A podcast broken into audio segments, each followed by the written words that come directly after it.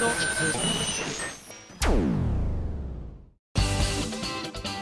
井あさみのシンガーソングゲーマー。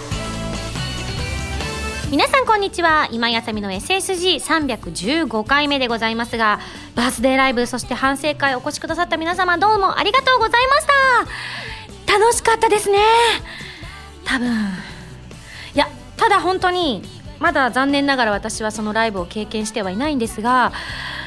面白かったんじゃないかなって正直思いたいです。ちょっとあのねどのくらいの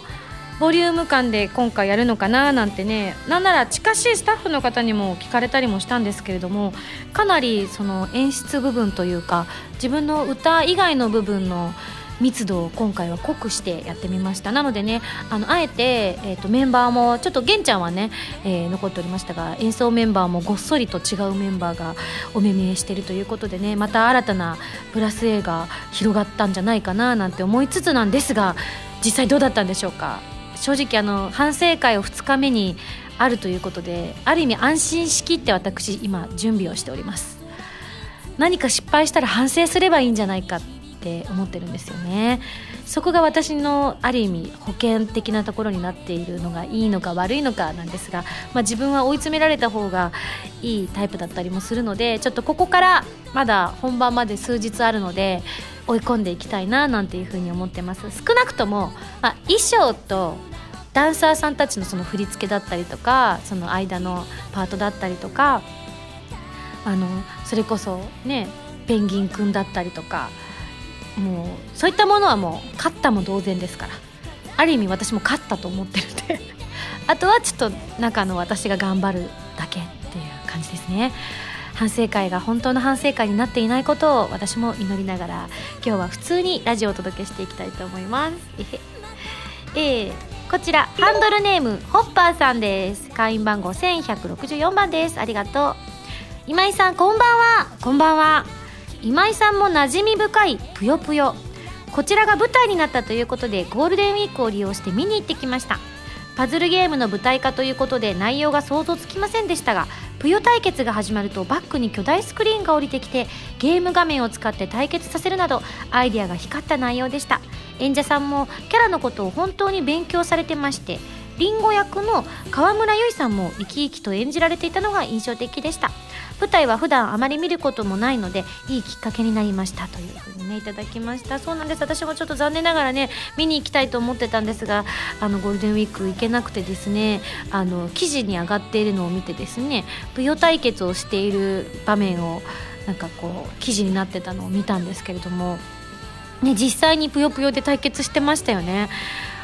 なんか今まで私りんごちゃんを演じさせていただいてもう当たり前になりすぎちゃって疑問に感じてなかったんですよね。よしぷよ対決だみたいなことをねみんなが言ったりとかして突然ぷよを始めるんですけれども意外とあの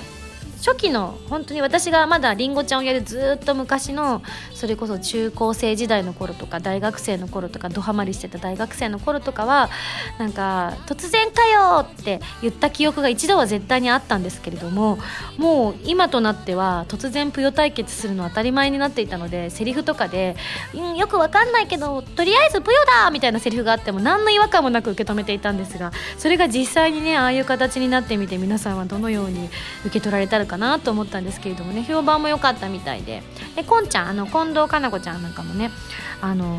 実際にトークショーのパートかなに出るっていうのは事前にまあ聞いてはいたのでね今度会った時にどうだったのか聞いてみたいななんて思ってるんですけれどもねすごい。なんか結構私自分が関わった作品で舞台化っていうのがここのとここの12年で続いててますよね。ぷよぷよもそうだしブレイブルーもそうだし下着もなりましたもんね。で私がやってるキャラの子がみんなすっげえ可愛いアイドルさんたちとかがやってくださったりとかしててあとまあ舞台じゃないですけどそれこそあれもです。コープスも実写化でねアイドルの方がやってくださってて。いやなんか役得ですよね私。ねえありがたやありがたやでございますだって少なくともキャラのことを勉強されているっていう風に感じるっていうことは私も実際見た作品とかそうだったんですけれどもあの自分がその演技として作り上げたものをねすごく癖とかもコピーしてくださって演じてくださってたりとかしてるのを見ると私の演じたものをすごく見てくださったんだなと思ってねすごいありがたい気持ちと嬉しい気持ちになったのをよく覚えております。ねえ。いやすごいですよね。ぷよぷよをまず舞台化しようって言い出した方にちょっとお話インタビューしてみたい感じですよね。斬新みたいな。さあ続きましてこちら。ハンドルネームせつなさんです。ありがとう。あさみさんこんばんは。こんばんは。先日私の職場に新しいアルバイトの子が入社しました。これまで何名かのアルバイトと接してきましたが今回はアルバイトそのものが初めてという子でした。最初こそ不慣れな部分はありましたが飲み込みも早く若者はやっぱりすごいなと。刹那さんだって若いよね、えー、感心させられました。指導するこちらとしても力が入ります。貴重な戦力として今後も頑張ってほしいなと思っています。と。あさみさんは学生時代に初めてアルバイトをされた時どんな気持ちでしたか？というねいただいておりますけれども。なんか全然覚えてないんだよな。一番最初のアルバイトって何だったろうか。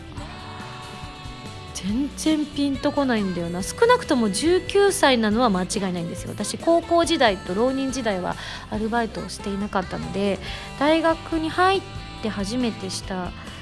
ルバイトでしょ。それがテレアポが先だったのか蕎麦屋が先だったのか思い出せないんですよね。えっと蕎麦屋の時いや違うな蕎麦屋後だな。で大学1年生の夏に富良野のあのプリンスホテルでアルバイトしてるけどその前にしてるはずなんですよね何かしらを。でも何をしたんだろうか。全然覚えてないですね。語れない。えー、でもあれですね。このアルバイトの子っていうのは女の子なんでしょうか？男の子なんでしょうか？それによってねロマンスが生まれるか生まれないかという問題もねありますのでちょっとドキドキしてしまいますけれども。若者がすごいなっていうよりかはやっぱり志の問題なのかもしれないですね。なんか私は最初の頃はアルバイト自体がですねもう本当になんかふこう今でこそ結構チャキチャキしてる感じな空気感を漂わせている時もあるんですけれども今すごい遠回しに言いましたけど。なんかあの体が割とこうガリガリだったものですからまず重たいものがあまり持てないから戦力にならないし、まあ、口は達者だったんですけれどもあの社会にやっぱりなかなか馴染みがなくてですねやこうある意味ね家庭でぬくぬくと育てていただいたまあ箱入りまではいかないですけどそれなりに箱に入った感じの娘だったものですからなんかこう社会に出ていくのは最初のうちはあわあわしてたのはねなんとなく覚えておりますけれどもあのただ童顔だったものですから大抵の失敗は真摯に謝ったら許してくれたっていうことでねあの謝らきちんと謝ろう失敗した時はちゃんと謝ろうって思いましたね。あのお蕎麦屋さんのバイトの時とかもよく重たかったりとかしたのであの失敗とかもたくさんしちゃったんですけれどもお客様にですね本当に申し訳ないっていう顔をして謝るとわりかし許してくれることが多かったですね。そういったところはうまいこと渡ってきたのかもしれないですね。はい続きまして。こちらくまこさんです。ありがとう。あさみさんスタッフの皆さんこんばんは。こんばんは。いよいよバースデーライブイベントが迫ってきましたね。もうねあの皆さんは経験された後だと思いますけれども。今日我が家についにライブのチケットと T シャツが届きました。ドキドキしながら封筒を開けてチケットを手に取った時 DVD を見て憧れていたあさみさんのライブに自分も行けるんだという実感が湧いてきて本当に嬉しくて胸が高まりました。えー、あさみさんスタッフの皆さん今年もバースデーライブを開催してくださって本当にありがとうございます。このメールを書いている今すごく幸せな気持ちでいっぱいです。そんな気持ちに応えられるように頑張りたいと思います。今日からの数日間。えー、ライブの準備やお仕事でお忙しい時期だとは思いますがどうかお体に大切なさってくださいね。ライブ本当に楽しみにしていますと。嬉しくて勢いのままにライブ T シャツをデコってみました。当日はこれを着て気合を入れて応援したいと思います。ということでね織江ちゃんばりの素晴らしさ。見てくださいこれ。よく私はあの最後アンコール最近アンコールないですけどアンコールらしきところ最後の方にね皆さんが買ってくださったそのライブの T シャツを着て出てくるんですけれどもいつもおりえちゃんがライブ中にこう細工をしてくださってキラキラのやつをたくさんつけてくださったりとかしてるんですけれども今回のこのろうそくのねこのろうそくモチーフ懐かしいですね。確か1年2年前毎回入ってる。毎回入ってます。あらそうでしたっけ？前回水色のやつ入ってましたね。あ入ってたわ。なるほどね。ろうそく入ってる入ってる。誕生日だからだ。これ吹き消せってことですね。一生消えんわ。このろうそくのところにさーっと天の川みたいにねラインストーンかなんかをねつけてくれたのかな。分かったじゃあ。私はまだライブを経験していないのでこれをね目印にくまこちゃんを探したいと思います。近かったらね見えると思うんですけれども遠かったらちょっと見えづらいかもしれないですね。こちら最後。ハンドルネームお米大好きさんです。ありがとう。おそらくこのお便りを読まれる週はちょうど母の日を終えてすぐの週ですよね。僕は毎年母のお気に入りのアーティストさんの最新 CD やライブ映像をプレゼントしています。ビンゴスは何かプレゼントされましたでしょうかということなんですがまああのこういうものづくりをしている人間としてみればとてもありがたい話なんですけれどもお母さんは大丈夫かな？ついてこれてるかな？私のもプレゼントしたりもしてくれてるのかな？どうなんでしょうか？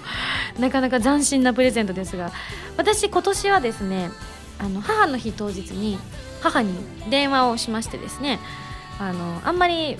そういうのがっつりやるタイプじゃないんですけれどもあの思いついた年のみみたいな感じなんですけど今年はなんとなくあの元気かなと思って電話をしてみたんですよね。今日母の日元気？みたいな感じで。そしたら母も私がそんなにかっちりやるタイプじゃないのをよく知っているので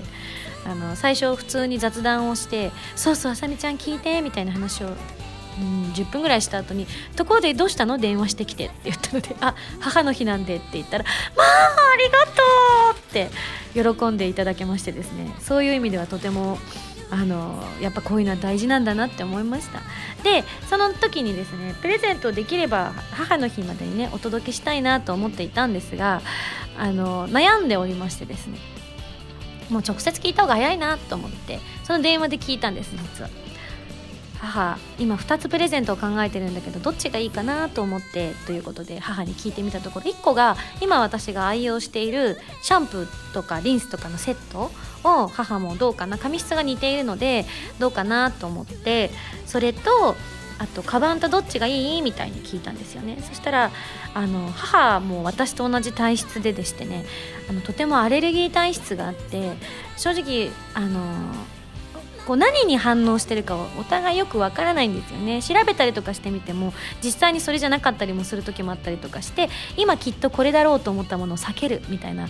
形でしかなかなかできなくて母は昔あの洗剤が苦手だったので洗い物とかする時にゴム手袋をねずっとしてたんですけれどもそれをしてても手が荒れたりとかするので違うんだななんて思ったんだけどこの間試して合点を見てたらお母さんこれかもって思ったのがあったの。それがねあの鉄のアレルギーなのって言ってて体の内部にねあの鉄だったりとか金属が入ってたりとかするじゃないですか。それが汗となって出てきた時に痒くなるっていうのが私も実はあるのでそれじゃないかななんて思い始めてるのよとかあとピーナッツがダメなのかななんて思ってるのみたいな話を2人でちょっと話をしてた時にあのまあじゃあちょっとひょっとしたら大丈夫かもしれないけど試してみなきゃ分かんないからじゃあまたこれは今度の機会でということでっていうことにしてカバンにしました。で今日このラジオを取りに来る前の時間にですね買いに行ったんですよ。で実は今私が使って愛用しているカバンのメーカーさんと同じものを同じメーカーの別の形のものをプレゼントしたんですけれども今回私今私が愛用しているカバンを買いに行く時に結構ねああずぶとくなったな自分って思うんですけど時間ギリギリだったんです。そのお店が8時までしかオープンしてなくてでどんなに頑張っていっても8時2分とか3分とかにそのお店に着くような時間帯だったんですよね。でもその日にどうしても買いたかったんです。なぜかっていうと翌日にちょっとそれを使いたい用事があってで買いに行かなきゃなと思ってたんですけどすっかり忘れててまずいって思い出してで15分閉店15分前とか20分前ぐらいに電話してですね。実はあのこうこうこういうものが買いたいとは思ってて必ず買いますと。だから数分間お店を開けていただくわけにはいかないでしょうかってお願いしてみたところ快くああの全然大丈夫ですよって残業代がついて僕も嬉しいですって言ってくださって心が楽になってでそれで買ったカバンを今使ってるものですからでそれからしばらく経って今日久々に行ったんですよねそのお店にそしたらそこの店員さんが同じ方がいらっしゃってですね初めは気づいてなかったんですけども途中で気づいてくださったみたいで「あカバン使ってくださってるんですね」なんて言ってくださったからなんかそうなんです。すごくやっぱ使いやすいです。いいカバンですね。なんて言ってたんで母にもプレゼントしようかと思ってっていう風に話をしてたんですよね。なので、えー、それを先ほど投函してまいりましたので、えー、23日後には着くんじゃないかなと、まあ、娘の誕生日付近に娘からプレゼントが届くちょっと変な感じになっちゃいましたけれども。ね、やっぱり年をね母も父も取ってきているのでカバンとかもやっぱ軽いものがいいのかななんて思って今使ってるやつがとてもね軽いカバンなので私も肩が凝らなくていいななんて思ってるんです。そんなこんなでございました。おっといっぱい喋っちゃいましたね。それでは次のコーナーです。どうぞ。カルト M このコーナーはリスナーさんから出題される今やさみに関するカルトな問題を今やさみが答えていくというコーナーです。カルト M レベル1ハンドルネーム文蔵さんからの問題です。ミンゴスがカレーに入れる隠し味は？ズバリ。オイスターソースです。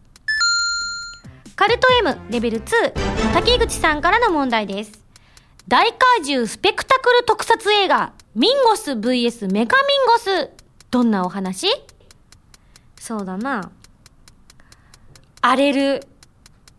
東京湾を背に、ミンゴスと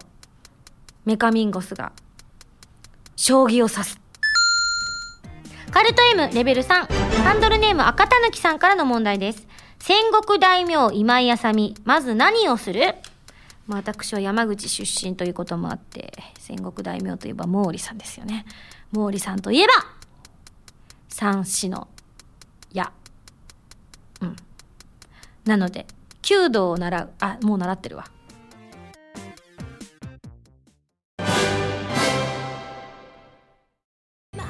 今井あさみの15枚目のシングルテレビアニメ「プラスティックメモリーズ」エンディングテーマ「朝焼けのスターマイン」が2015年6月3日に発売されます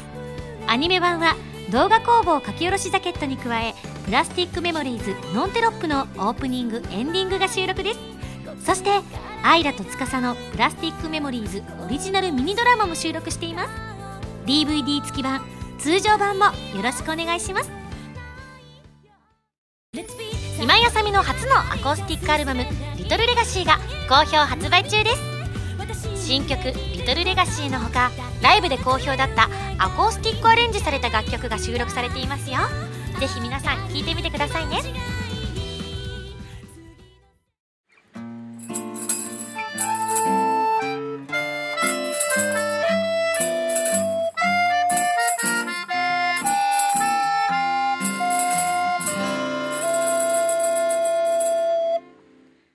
ァミセン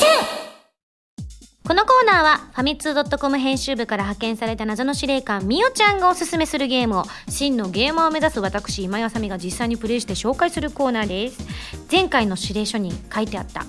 ゲームはフォークウォーターズさんから配信中のスチーム用ソフト Please don't touch anything ということで予告動画でねシュールな私のえーある意味沈黙動画が途中ね流れちゃったかと思うんですけれどもなかなかどうして難しいゲームでしたねえどんなゲームかと申しますと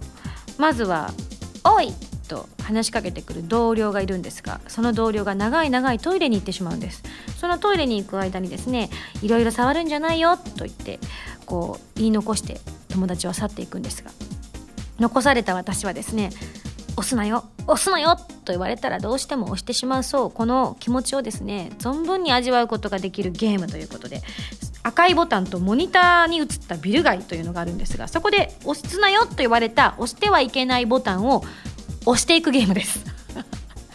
押すなよって言われたのを素直に守ると何も起こりません。そうなんです。一瞬考えちゃったんですけどね。素直な方がいいのかなと思って。素直な私がみんな好きかなと思って。5分間ずっと黙ったままの動画っていうのも考えたんですけれどもなかなかそれも良くないかなと思って押してみました、えー、決して私はですね自分から率先してパンパンパンパン押したわけじゃないですよ。うん。あれは仕方がなく押したんですよ。えー、押すほどにボタンがどんどん増えていって予想もつかない展開になるそうです。残念ながら私は多分序盤の方しか見れていないかと思いますが最終的にはいろいろなエンディングが訪れるということで私が見れたのは全部で動画中だと3つですかね。まあ普通にチュドーンと爆破される街並み。それからなんかロボットみたいなそれこそ大怪獣メカミンゴスみたいなのがねガガガッと攻めてきたりとか。あと最後にみおちゃんが教えてくれたのだと UFO に襲われたりだとか。そんなようなので他にもあとねいくつか張り紙が貼れるところのスペースがあったのでその分はきっとエンディングが用意されてるんだなだろうなと思ったんですがこのゲームなんですが価格が498円で購入できるインディーゲームというそうです。インディーって最初私言葉だけで聞いた時にあこのゲームを作っている方々はみんなインディアンなのかなって思っちゃったんですけど 違いました。いわゆるインディーズインディーズバンドとかのいうあのインディーズですね。インディーズ的な意味の一つで安価な値段タイトルと出落ちのような内容で各所で話題になっているタイトルということなんです。なんかエンディングの種類ももう公表されてるんですね。全部で15種類あるそうです。そのうちのじゃあ3つは見れたってことで。ある意味優秀っちゃ優秀って自分で思っちゃいましたけど。コンプリートを目指すことが一応の目標になるんですが本当に難しいらしいんですがね。みおちゃんは1時間で解けるらしいですよなんて言ってたけど。ただほとんど私ムータに教えてもらってますからね。これをやってみたらどうですか？みたいなその発想がまず出てくること自体が素晴らしいなと思うんですけどもさっぱり出てこなかったですね。ただの落書きかなって思いましたまでなんかはしごの落書きかなって思っちゃって。でただ私みたいに思いつかない方はですね公式のフォーラムというところがあるんですが掲示板ですね。こちらにエンディングへのガイドも掲載されているそうなので私みたいにせっかちな人はですねまあ一応ちょっとぐらいは頑張っていただいて少なくとも私が見れた3つはもう見れると思うのでそれ以外もうじゃあ3つは頑張ってみようか。3つ頑張っていただいてそれ以上はもう無理だよってなった時にはですねぜひこちらの公式フォーラム掲示板で見てすっきり解決してですねもう一度遊んでみていただければいいななんて思っております。だってね全部のルートを理解できてもそれを覚えていられるかどうかは別問題ですからね。皆さんの記憶力との今度は勝負になってきますからそういった遊び方なんかもねできるんじゃないでしょうか。誰が一番最短でできるかとかね。そういうのも遊んでみるといいんじゃないでしょうか。正直な私話ですが私はちょっと苦手なジャンルかなとは思うんですがまあでも苦手なジャンル多いんでまあこれね頑張ってこういうのも制覇していかないと真のゲーマーにはなれないということなので頭の体操から始めていきましょうかね。なかなかこれってでもセンスの問題だよな。本当に私はこういうセンスがないと思います。というわけで今回ご紹介したゲームはフォークウォーターズさんから配信中の Steam 用ソフト Please Don't Touch Anything です。私は下手でしたが皆さんは上手にクリアしてみてくださいね。ではそろそろ来週の指令書を開封したいと思います。指令書。ミンゴスさんこんにちは。こんにちは。次回はミンゴスさんもよくご存知なチェーンクロニクルをおえ？おえ？おえ？前にもやったよね。チェーンクロニクルを取り上げます。しかもあなるほど。今回はプレイステーションビータ版のチェインクロニクル V ということで特別企画を交えてお届けしますよ。それでは頑張ってね謎の司令官みおちゃんよりといただきました。先日ね特番にも出させていただいた特番？番組にも出させていただいたんですけどセガ生の方にもね。でねあの私たちが知っているチェンクロ以外の世界がチェーンクロ V には広がっているというふうに聞いているのでそっちの方もちょっとね知りたいなと思っていたのでぜひそこは探っていきたいと思います。それでは来週のファミセンはチェーンクロニクル V に大決定。以上ファミセンのコーナーでした。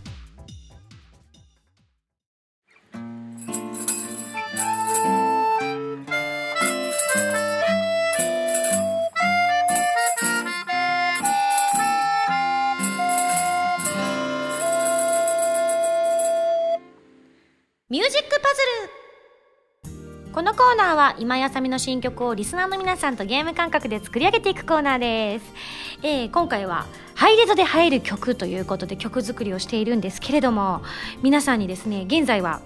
歌詞をに使うキーワードだったりとかをですね募集している最中でございます。楽器の方はね一体どれが選ばれたのか私にもまだわからないんですけれども。じゃあ早速来てるのでガツガツ紹介していきたいと思います、えー、ハンドルネーム周海道さんです。今井さんこんにちは。こんにちは。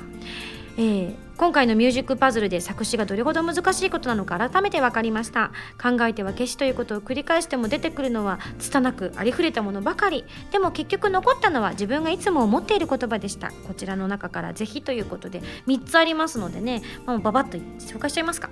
光が届くように迷わないように何かを見つけられますようにということで。どれも今井さんのライブ中に溢れてくる気持ちです。そして思い返してみると参加できないライブの時にもやっぱり同じ気持ちなんです。私は変わらない気持ちには力があると思っています。自分の中ではこの言葉でしたが今井さんにもずっと変わらない気持ちや言葉があれば使っていただきたいです。ということでありがとう。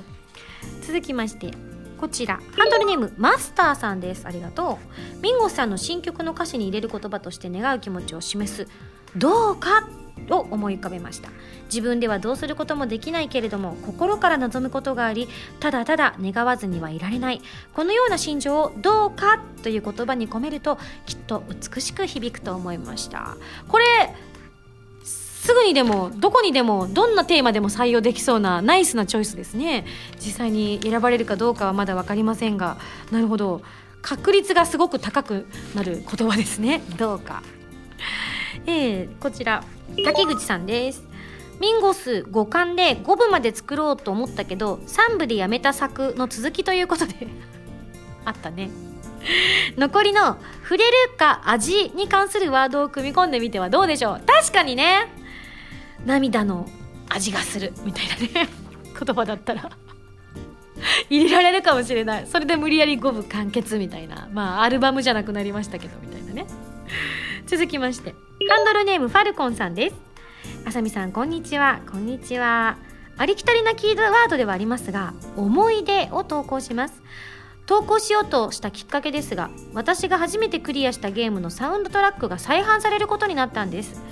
ラグランジュポイントというファミコンの作品なのですが BGM がピコピコ音ではなく FM 音源を使用しておりファミコンなのに音が綺麗と感じながらずっとフィールドを歩き回っていた思い出があるんです。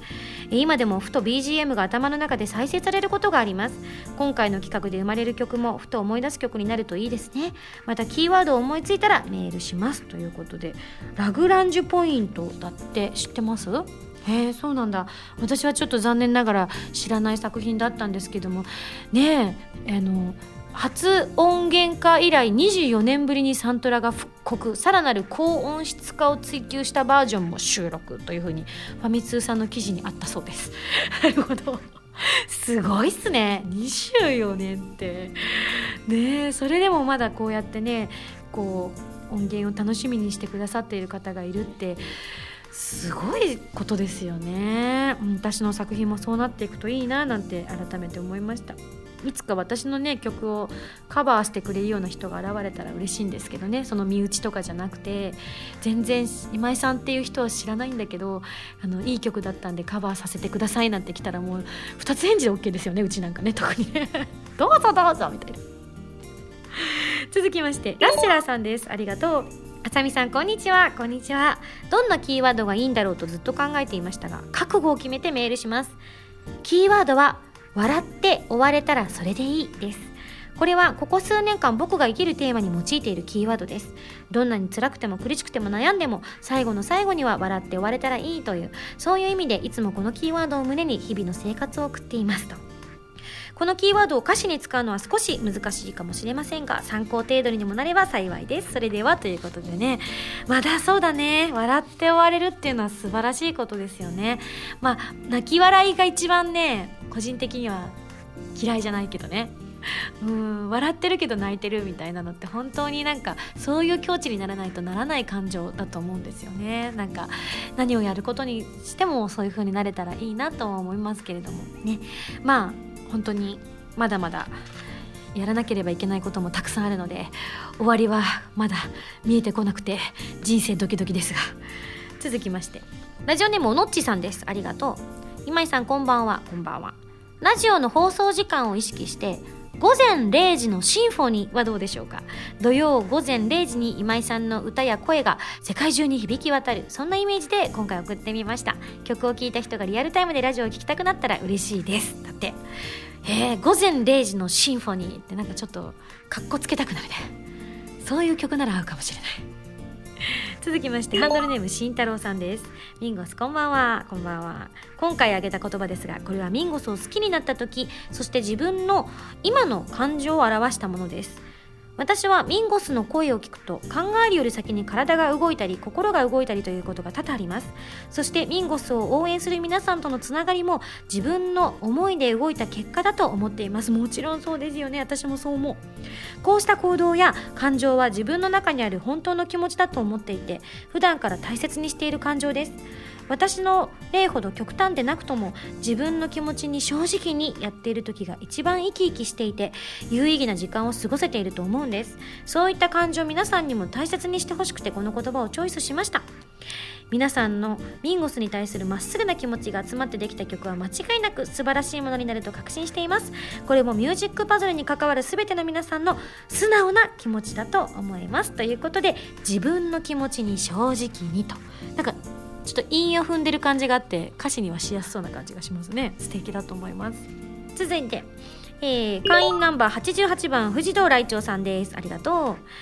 あさみさんこんばんは。こんばんは。私からの歌詞キーワードはこれです。せめてこの思いだけでも連れて行ってくれるなら。まああれですよねちょっと恥ずかしいですけど今井さんとの楽しいイベントが終わって今井さんが退場されてしまう時にいつも思っている感情の一つを応募させてもらってみました。実際はこんな綺麗な言葉で言い合わせるような感情ではないんですけどね。どうか採用されますようにって。せめてこの思いだけでも連れて行ってくれるならなんかこれもメロディーによってはすっぽりはまりそうな感じがしますね。えー、そしてラジオネームしまくまさんの、えー、歌詞考えましたということで今井さんスタッフの皆さんこんにちは。こんにちは。少しかけたので送ってみます。暗い内容だけどでもただでは起きない感じでということでここからが全て歌詞となっております。なかなかの対策ですよ。いきます。僕には彼女ができない。でも君にはできるよ。できるはずだよ。だっていつもそうだった。僕以外にはできるんだ。外れはないよ。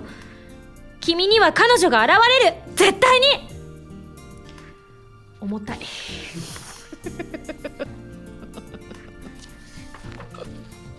これ採用されたらどうしよう。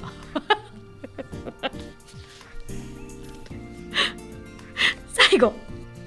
こちら。会員番号1979番リュウさんです。ありがとう。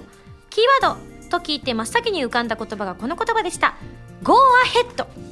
きっと命題で行われた SSG の登録そのタイトルだった「前へ」というのが印象的で記憶に残っていたんだと思います。学校という場所冬の終わりに春の始まりの時期新しい始まりまたここから進んでいくかそんな風にもイメージしました。後ろ向きになったり迷ったりはしていてもこれと決めたらあとは突っ走る。どこへ行こうとしているのかどんな結果を得たのかそんなことよりもとにかく前にそんな姿勢に惹かれるのかななんてことだと思います、えー、だとしたら必要なのは On your mark, get set, go ahead なんていう誰もが知っている簡単な合図だけなのかもしれないなんて思っちゃいました。ということでね。確かに歌詞にはよくねあの使われているかもしれませんし逆に言えばそれだけみんながそういう風な思いになりたかったりすることが多いっていうことですよね。私初めて「オン・ユア・マーク」っていう言葉を知ったのはチャゲアスの曲でしたね。今でも歌えますけれどもすごく最初意味が分からなくって「オン・ユア・マーク」って何だろうと思って歌詞を読んでみてもよく分からなくって辞書で調べたのに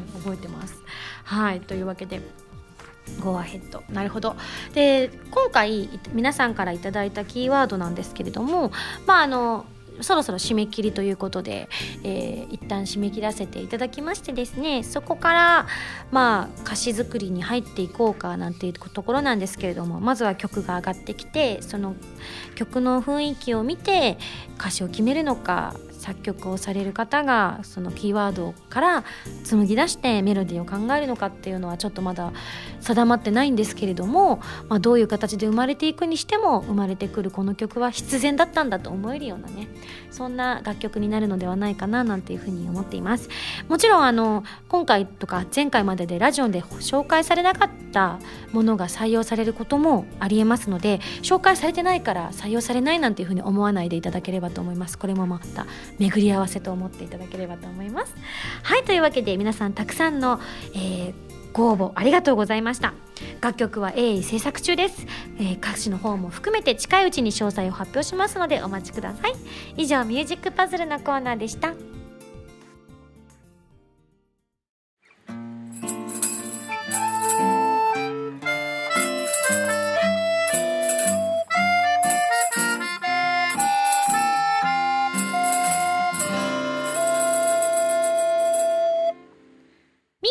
ミュージックプレイヤー。さあこのコーナーは私の新曲などを皆さんにお届けしていく視聴コーナーです。今回は6月3日に発売される15枚目のシングル「朝焼けのスターマイン」収録曲からプレイステーションビート用ソフト「黒金怪奇譚千夜一夜」のオープニングテーマ「黒金」をご紹介したいと思います。それでは聴いてください「黒金」Life goes out my way 無限の空 So.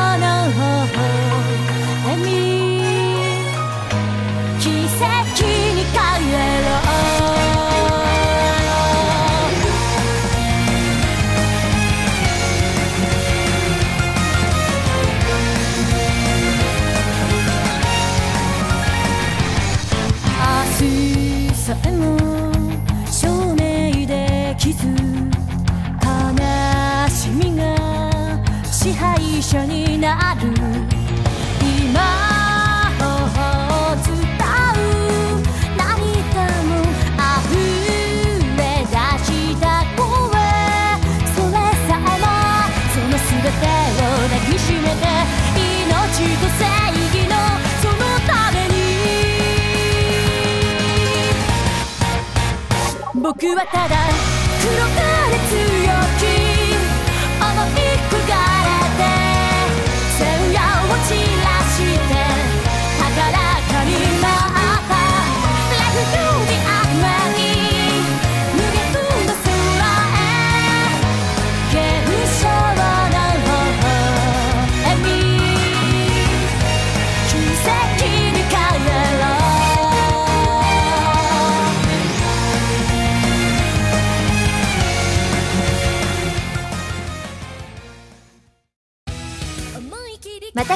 原由実の6シングル「Improvisation」が5月27日にリリース決定です。兄弟曲の「Improvisation」は XBOX One 用ソフト「ミステリート F 探偵たちのカーテンコール」に収録される「ミステリート2ベアエルエンカウンター」のエンディングテーマ。カップリングには PlayStation Vita 用ソフト「白衣性愛情依存症」のエンディングテーマとなっている「君との未来」そしてオリジナル楽曲の好きと言われるまでの5分間を収録。ぜひ聴いてくださいね。皆さんこんばんは。こんばんは。あ声が聞こえましたね。どうも今やさみです。今日は皆さんどこでラジオを聴いてらっしゃいますか？おうち旅先？物販待機？なんちゃって、えー、この番組は歌とゲームをテーマにお送りしているウェブラジオ今井あさみの SSG です。ファミツー .com のほかポッドキャストや YouTube でも配信中です。みんなのライフスタイルに合わせてあなたに寄り添うラジオ。今やさみの SSG 毎週土曜日0時に更新中です。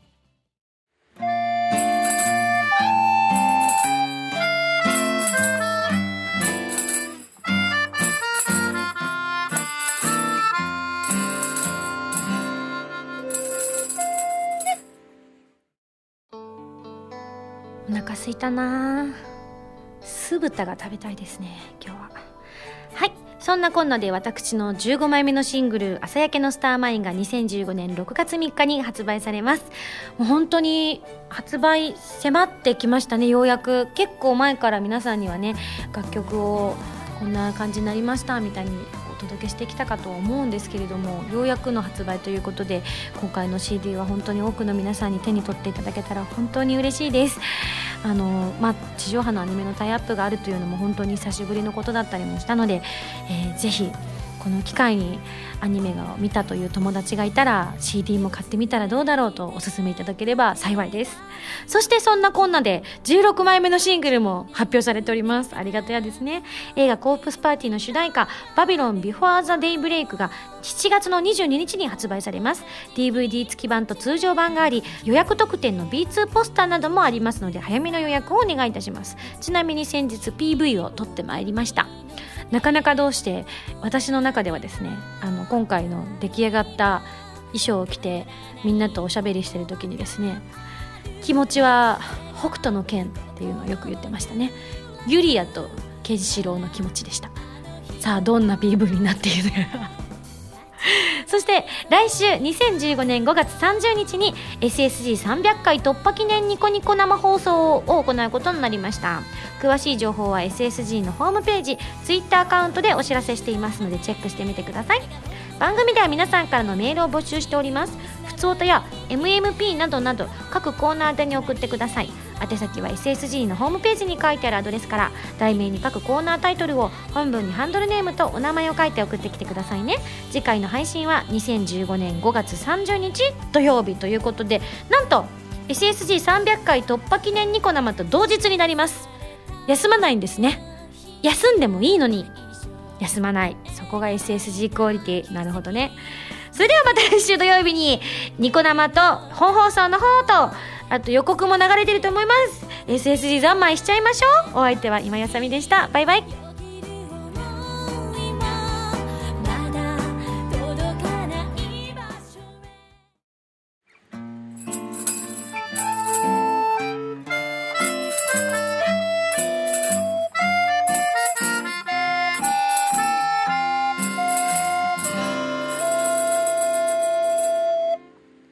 ピンポンパンポン。緊急告知です、えー、今回ご紹介する緊急告知なんですが私のライブの後の反省会でね大々発表されたんですけれどもなんと5月27日水曜日からプレイステーションストアさんにてですね私と原由美さんの過去のライブの映像の一部が配信されることになりました。嬉しい。まあ、詳しく言うとプレイステーションビデオ内 PS ビデオというところの中でということなのでただもう本当にプレイステーションをお持ちの方にはねもってこいの情報だと思っております。今回あのどういう形かと言いますとですねプレイリストというのがあのまとめて何曲か皆さんのお手元に届く映像が届くという形なんですが私たちが今まで歌ったライブの中からその曲をね見ることができるというものなんですがそういえば先日アンケートをされたことがありましてですねその時には何のあまり何のことだろうなんて思いながらふんわり答えてしまったんですけれどもあこれだったんだって後から思ったんですね私。そう。作詞家ミンゴスというプレイリストを私は作りまして、え2014年のバースデーライブの中から好きな曲5曲選んでって言われた時に何かあの自分の中でこうこういうテーマとかあった方がいいですかって聞いたらいや何でもいいよ好きなの選んでいいよって言われて逆に私が勝手に縛りをつけてしまって過去に私が作詞をしたことがある曲ばかりがちょうど5曲あったので、えー、その5曲を選んだということだったんですがユミさんなんかは本当にユミさんが純粋粋に好きなものユミのおすすめというのを選んでいたりとかもしくは別のですねプロデューサーのおすすめだったりスタッフのおすすめこのスタッフというのは私たちと別のスタッフさんが選んでくださったプレイリストということなのでお好きなのを選んでいただければと思っております。個人的にはぜひ作詞家ミンゴスをまずは見ていただきたいななんて個人的には思っております。はいというわけでぜひプレイステーションお持ちの方プレイステーションストアにアクセスいただきましてですねこれを機会にまずはダウンロードいただいてこの企画がねうまく軌道に乗ったら多くの方々がきっとこういう配信を始めてですねその私たち先駆けになれるんじゃないか声優界の先駆けになれるんじゃないかというふうに思っておりますのでぜひ皆さんの応援お待ちしております。というわけで緊急告知お届けいたしました。ピンポンパンポン。